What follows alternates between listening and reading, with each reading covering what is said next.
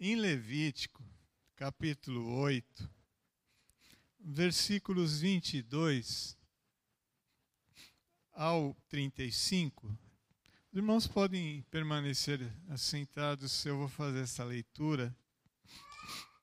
Talvez você vai pensar, isso não tem nada a ver comigo. E eu peço àqueles irmãos que estiveram no primeiro culto que vão ter uma refeição requentada,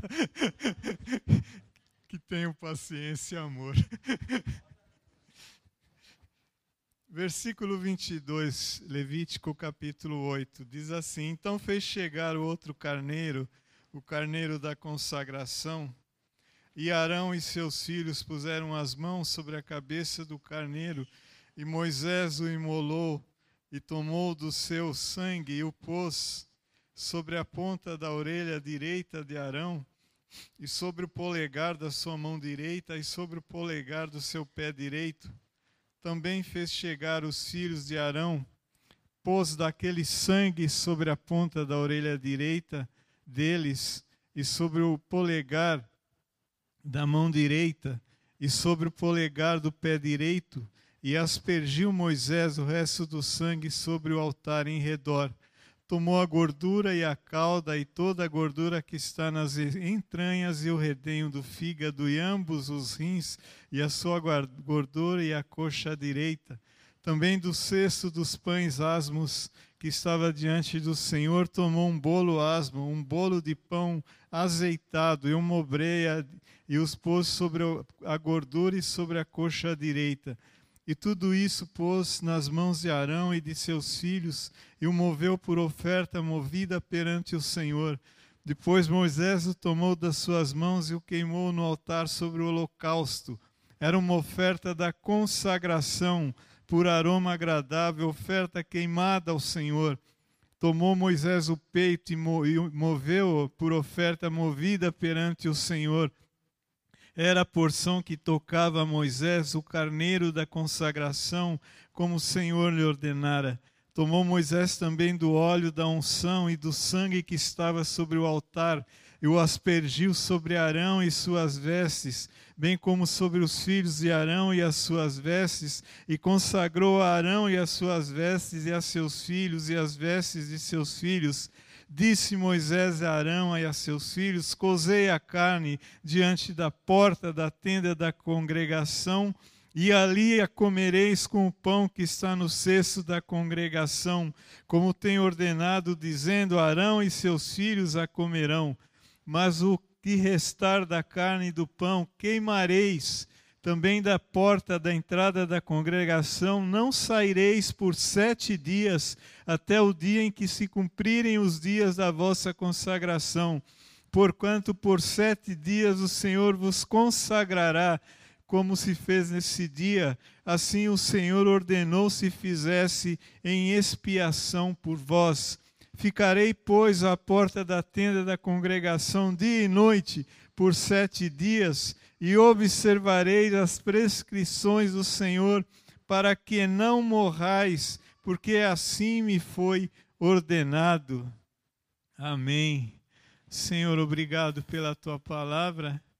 Ajuda-nos a entendê-la, Senhor. E, acima de tudo, ajuda-nos a vivê-la para a glória do seu nome, Senhor. Em nome de Jesus. Amém.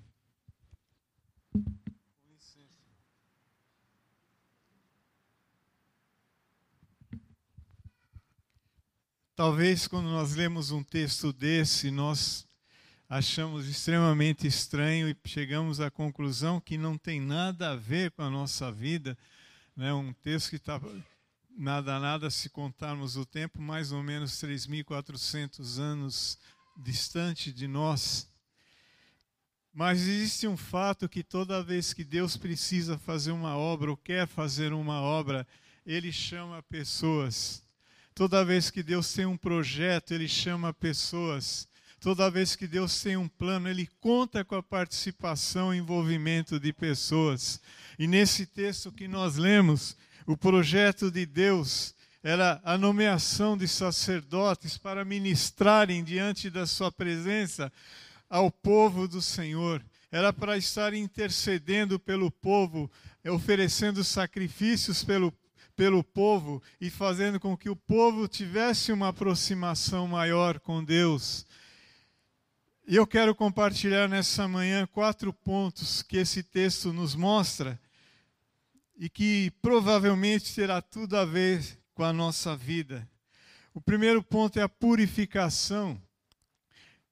E é interessante que chama a nossa atenção que ele pega o sangue, né, asperge o, o, o sangue do sacrifício na ponta da orelha direita de Arão e seus filhos. Ele asperge no polegar da mão direita de Arão e seus filhos, e ele asperge no polegar do pé direito de Arão e seus filhos. Qual o significado disso? Antes de você falar, não tenho nada a ver com isso. Qual é o significado dessa cerimônia para as nossas vidas?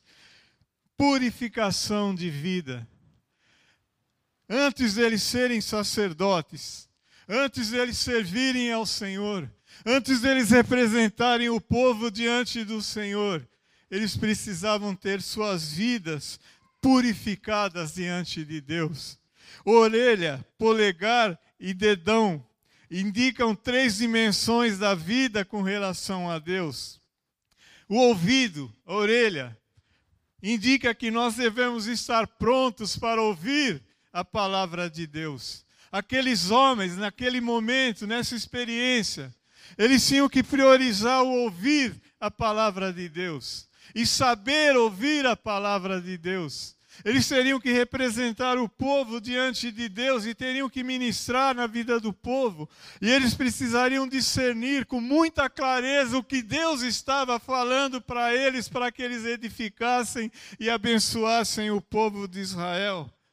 O ouvido é um dos órgãos do sentido por onde entram informações em nosso corpo em nossa mente, em nosso coração. Quantas pessoas perdem a fé por darem ouvidos a mensagens erradas?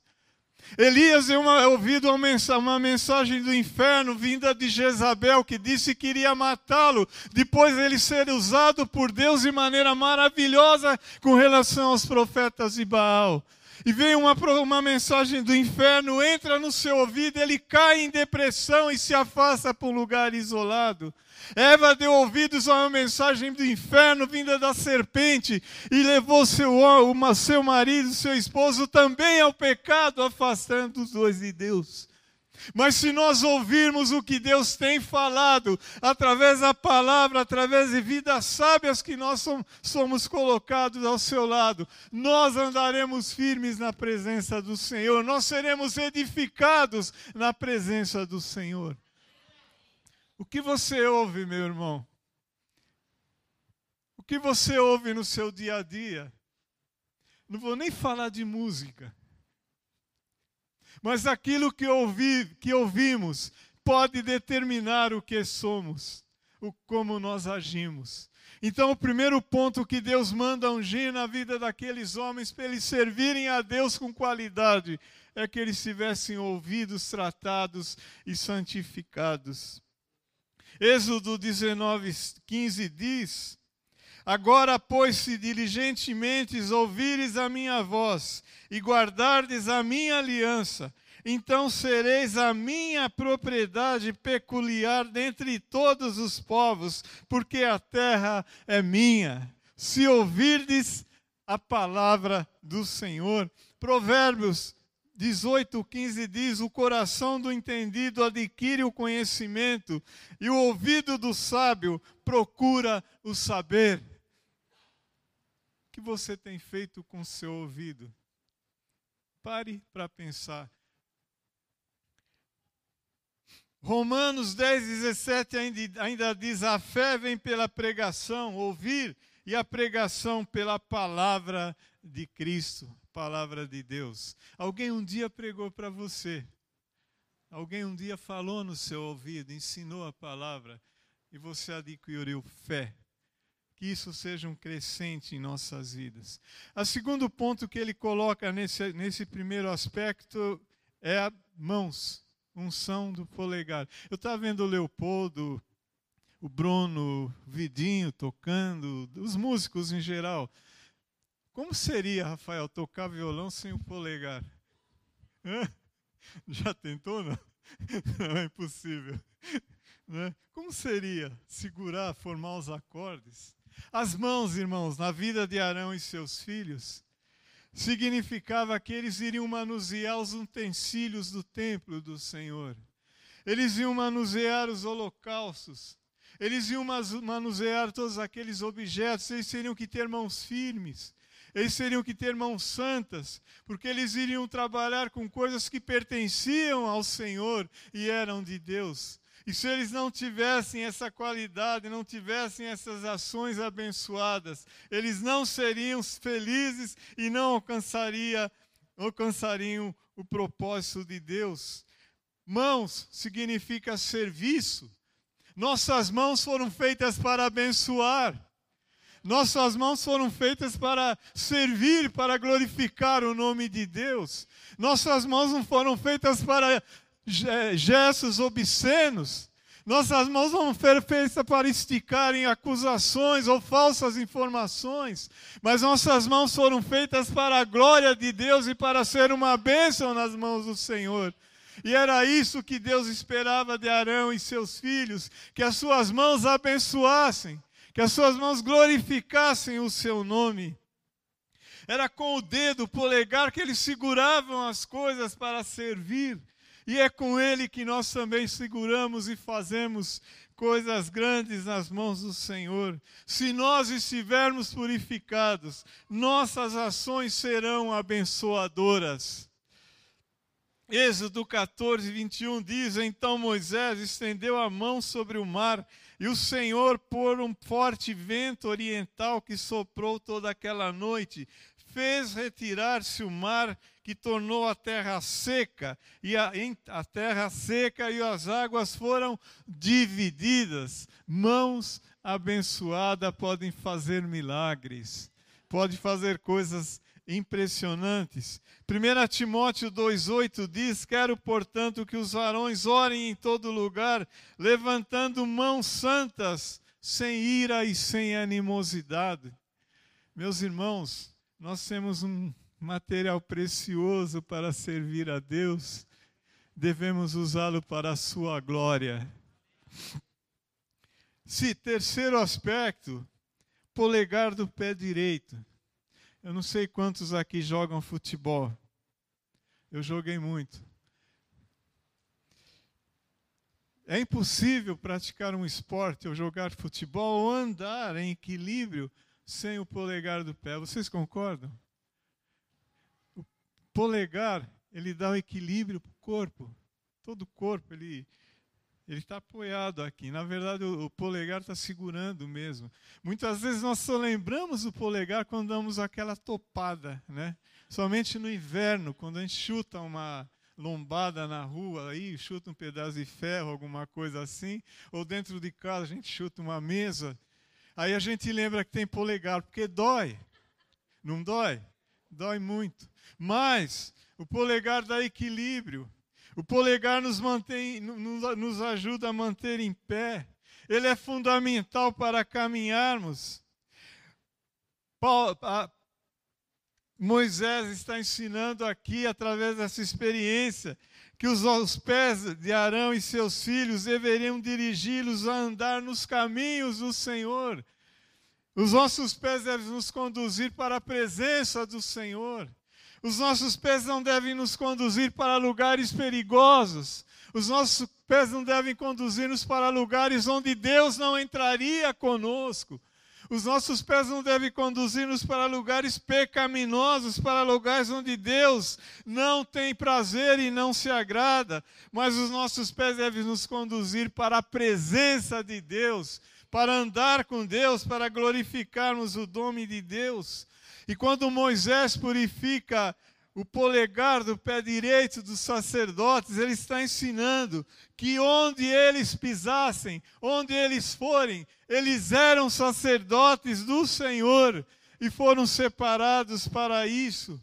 Irmãos, que nós tenhamos a consciência de sabermos que onde nós pisarmos, nós somos representantes do reino de Deus. Cuidado onde nós vamos, onde nós pisamos, onde nós passamos, onde nós frequentamos. Quando nós fazemos a coisa pela nossa força, fazemos as coisas pela nossa força, nós deixamos de estar na dependência de Deus. E Moisés estava ensinando isso para aqueles sacerdotes: dependam do Senhor. Isaías 52, 7 diz que formosos são sobre os montes os pés do que anuncia as boas obras, que faz ouvir a paz, que anuncia coisas boas, que faz ouvir a salvação, que diz a Sião: o teu Deus reina. Romanos 10, 15: Como pregarão se não forem enviados, como está escrito, como quão formosos são os pés dos que anunciam coisas boas, pés que entram em casas para abençoar pés que caminham em direção ao necessitado e abrem portas de bênçãos para as suas vidas. Segundo ponto é a dedicação ou a apresentação. Moisés traz dois cestos, um com carne e outro com bolo, pães. E ele coloca na, nas mãos de Arão e seus filhos aquelas ofertas. Sabe o que significa isso? Eles tinham que estar com as mãos firmes. Se eles tremessem e não soubessem segurar ou não conseguissem, a oferta cairia. E caindo a oferta, todo o projeto de Deus para aquele ministério cairia junto. Deus coloca nas mãos deles uma grande responsabilidade. Se eles não estivessem preparados, eles não dariam conta. E a palavra diz que depois que eles seguraram, moveram a oferta diante do altar, ela foi queimada em sacrifício ao Senhor, oferta agradável a Deus. O que tem a ver com a minha vida? Meus irmãos, os pães eram diferentes, os cestos eram diferentes, nós somos diferentes.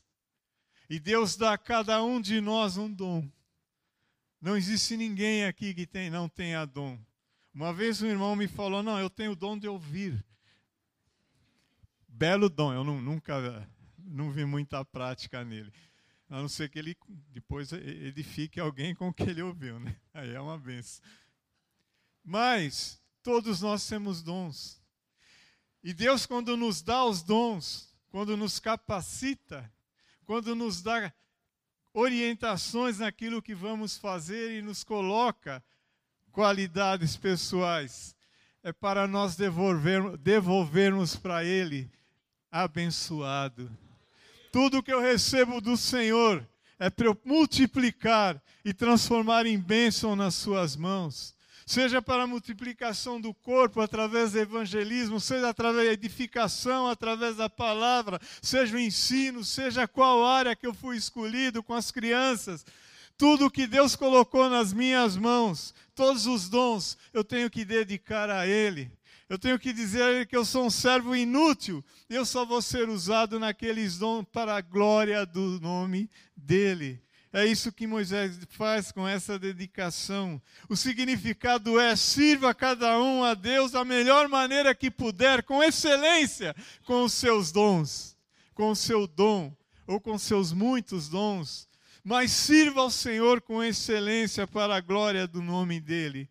Veja bem, a purificação é o primeiro passo no relacionamento com Deus.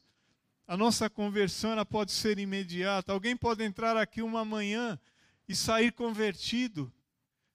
Agora a dedicação ela vem em seguida. Nós não podemos nos converter e parar na conversão. A, convers... a dedicação é um processo e muitas vezes um processo lento. Por isso eles foram após essa dedicação apresentados ao Senhor. Atos 20, 24, o apóstolo Paulo nos dá, nos dá um exemplo. Porém, em nada considero a vida preciosa para mim mesmo, contando que complete a minha carreira e o ministério que recebi do Senhor Jesus para testemunhar o evangelho da graça de Deus. E Filipenses 3, 13 e 14 ainda diz: Irmãos, quanto a mim, não julgo havê-lo alcançado, mas uma coisa faço, esquecendo-me das coisas que para trás ficam e avançando para as que diante de mim estão, prossigo para o alvo, para o prêmio da soberana vocação em Cristo Jesus. Continue crescendo, irmãos. Continue multiplicando seus dons, continue usando seus dons para a glória de Deus. Continue dedicando a sua vida ao Senhor. Terceiro passo é a unção, versículo 30. E nós entendemos que ser ungido é ser separado para separado e capacitado para falar, falar e fazer o que Deus inspira ou determina.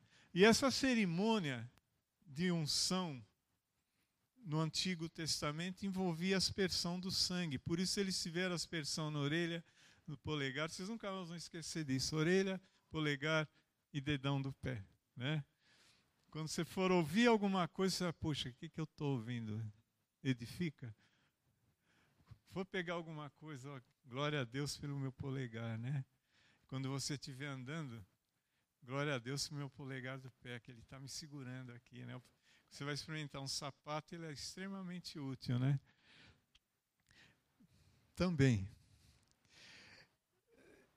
Isso implica no seguinte, irmãos. Quando eles recebem essa purificação, essa unção, fica respingo de sangue nas suas vestes e respingo de óleo quando eles são ungidos com óleo.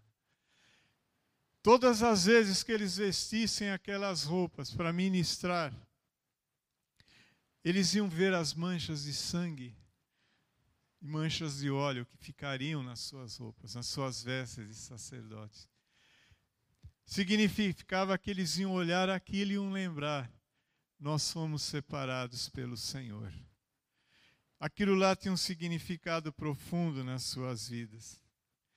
Hoje, nós não recebemos unção de sangue de animais. Nós não recebemos unção de óleo em todas as ocasiões. Mas nós, quando conhecemos a Cristo e nos entregamos a Ele, reconhecemos a salvação de Cristo em nossas vidas, nós somos purificados e lavados pelo sangue do Senhor, que foi derramado na cruz do Calvário por amor de nós. Isso implica que em todos os lugares que nós formos, onde nós estivermos, onde nós passarmos, as nossas vidas estarão marcadas pelo sangue do Senhor, pelo sangue de Jesus. Por isso nós temos que tomar cuidado para onde vamos. Nós somos vidas marcadas, ungidas para a glória de Deus. Essa é a igreja, povo separado, povo santo povo preparado para servir a Deus. 1 João 7 diz: Se, porém, andarmos na luz como Ele está na luz, mantemos comunhão uns com os outros, e o sangue de Jesus, seu Filho, nos purifica de todo pecado. O sangue de Jesus, seu Filho, nos purifica de todo pecado, se, porém, andarmos na luz. Isaías 61, 1 ainda diz: O Espírito do Senhor está sobre mim, porque o Senhor me ungiu para pregar boas novas aos quebrantados, enviou-me a curar os quebrantados de coração, a proclamar libertação aos cativos e a pôr em liberdade os algemados. O Espírito do Senhor estava sobre Jesus Cristo, está sobre nossas vidas, para fazermos a sua obra. Isso é unção. Nós não fazemos por vontade própria. E o quarto passo e último ponto é a meditação. Depois de todo esse processo, eles teriam que meditar. E se você pegar os últimos capítulos, versículos, Moisés manda eles ficarem sete dias na porta da tenda da congregação, em jejum, meditando nessa palavra, nesse ensino que eles receberam. Ruminando. Vocês sabem o que é ruminar? ruminando a palavra, ruminando o ensino, relembrando, refletindo, pensando, analisando. E por que, irmãos, isso? Provavelmente eles estavam impactados. E agora, como é que eu vou dar conta? Como é que eu vou conseguir levar isso adiante? Estudar a palavra é muito difícil. Se dedicar ao estudo é muito difícil. Muitas vezes nós nos sentimos impotentes diante de tanto conteúdo que a palavra tem. Mas Deus nos manda fazer o mesmo hoje, estudarmos a palavra de Deus. Aquele tempo era para eles tomarem responsabilidade, entenderem a ação de Deus na sua vida. Eles foram separados, isso tinha um preço, tinha um valor. Eles não podiam banalizar esse chamado, assim como nós não podemos banalizar o chamado de Deus para as nossas vidas. Não podemos ir atrás de qualquer pregação, de qualquer ensino, de qualquer coisa que ouvimos, mas temos que aprender a discernir o que vem de Deus o que não vem de Deus para as nossas vidas. Não banalize o chamado de Deus. Salmo 1, 1 e 2 nos coloca numa posição semelhante. Bem-aventurado o homem que não anda no conselho dos ímpios, não se detém no caminho dos pecadores, nem se assenta na roda dos escarnecedores. Antes, o seu prazer está na lei do Senhor, e na sua lei medita de dia e de noite.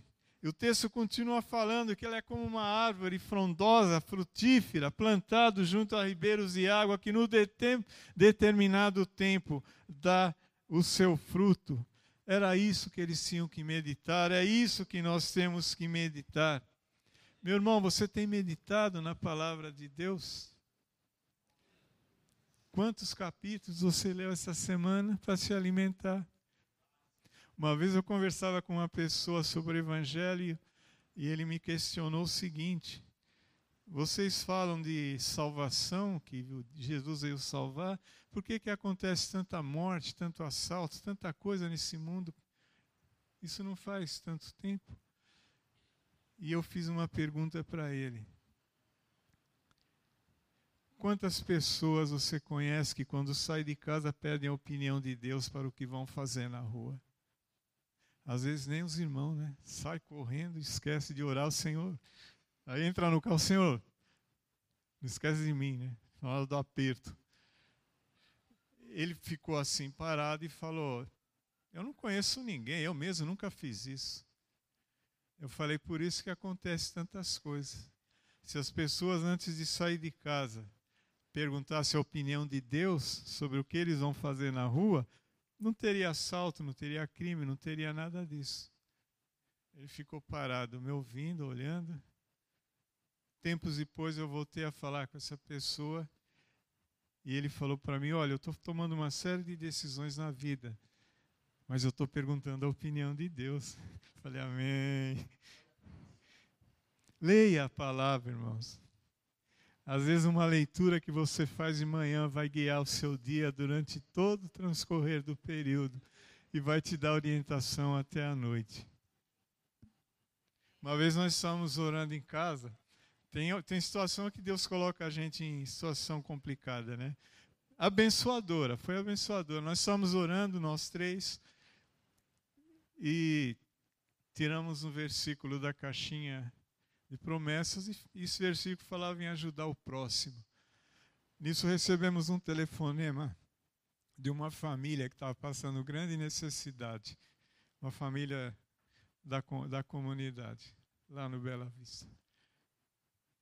Aí olhamos um para o outro, Deus acabou de falar. Se eu não tivesse orado, né? Passava batido, né? Nem lido o versículo. Imediatamente nós saímos, fomos para o mercado fazer uma compra para levar para essa família. Leia a palavra. Mas se Deus te der uma ordem, não fuja para uma outra que você achar mais agradável. O Senhor é meu pastor e nada me faltará. Esse é o meu versículo predileto. Tem outros que são importantes. Então, irmãos, Moisés manda que eles meditem profundamente na palavra. E há uma palavra nesse texto final que diz que se eles não fizessem o que Moisés ordenara, que Deus mandara fazer, eles morreriam. Seriam literalmente morrer mesmo naquela época. Hoje não. Hoje nós não morremos. Ninguém morre se não lê a Bíblia. Morre, enfraquece, né?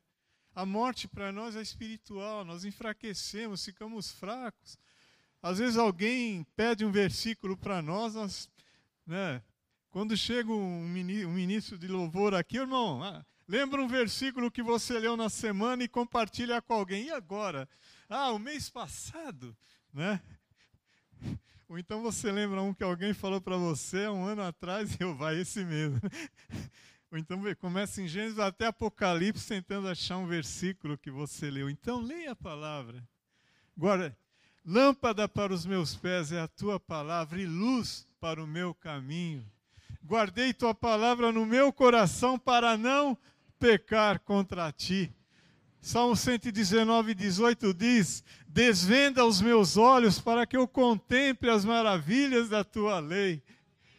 É isso que foi ensinado, foi orientado aos sacerdotes naquele período e hoje vale para as nossas vidas. Valorizarmos a palavra de Deus. E eu quero concluir dizendo o seguinte: é um texto antigo que aparentemente nada tem a ver com a nossa vida hoje. Nós não matamos mais bodes, carneiros, galinhas, graças a Deus, né? Mas existe um ensino fundamental na reforma que nós não podemos deixar passar e ignorar. Sacerdócio universal de todos os crentes. Isso continua valendo e vai valer até a volta de Jesus. Todos nós, potencialmente, somos sacerdotes nas mãos de Deus. Nós podemos orar. Jesus ensinou a entrar no quarto, fechar a porta, e ali você se pôr de joelho e falar com o Pai.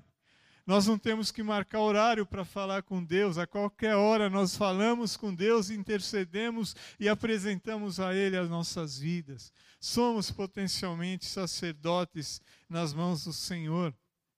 2 Coríntios 3,6, o apóstolo Paulo diz que todos os cristãos estão habilitados a serem ministros de uma nova aliança ministros de uma nova aliança. Você é ministro de uma nova aliança. Sacerdócio na mão do Senhor. Não empurra para o outro, não pensa no próximo, pensa em você, eu. Deus colocou na minha vida, nas minhas mãos, e eu tenho que fazer para que ele seja glorificado. Segundo o apóstolo Pedro, todos os cristãos são sacerdotes porque podem comparecer diante de Deus para pedir perdão pelos próprios pecados e proclamar as virtudes daquele que nos chamou das trevas para a sua maravilhosa luz. Igreja, sacerdócio real, nação santa, povo de propriedade exclusiva de Deus, chamados para anunciar as virtudes daquele que nos chamou das trevas para a sua maravilhosa luz. Todos nós estamos enquadrados nesse texto. Todos nós temos que ter orelhas, ouvidos santificados. Temos que ter mãos prontas para o serviço. E temos que ter pés que caminhem para proclamar as boas obras, o ano aceitável do Senhor. E assim como Moisés falou para Arão e seus filhos, que eles deveriam ser uma bênção, eu digo para vocês: sejam uma bênção, irmão. Fala para o seu irmão, seja uma bênção, irmão. Talvez você não tenha tantas qualidades como acha que outros têm. Talvez você não tenha talentos tão grandes que apareçam. Você não é uma pessoa famosa, como eu não sou. Tava, esses dias eu estava revendo a, a, galeria dos famosos evangélicos. Não, realmente, os dinossauros, né? Solidária de música. Eu vi quantos que foram meus colegas de estudo na, no, no, curso de teologia, hoje são famosos, conhecidos. Eu falei, Senhor, ninguém me conhece. Mas glória a Deus, porque não, ninguém me conhece. Nós somos servos de Deus e Deus nos chamou para sermos uma bênção e glorificarmos o seu nome. Amém?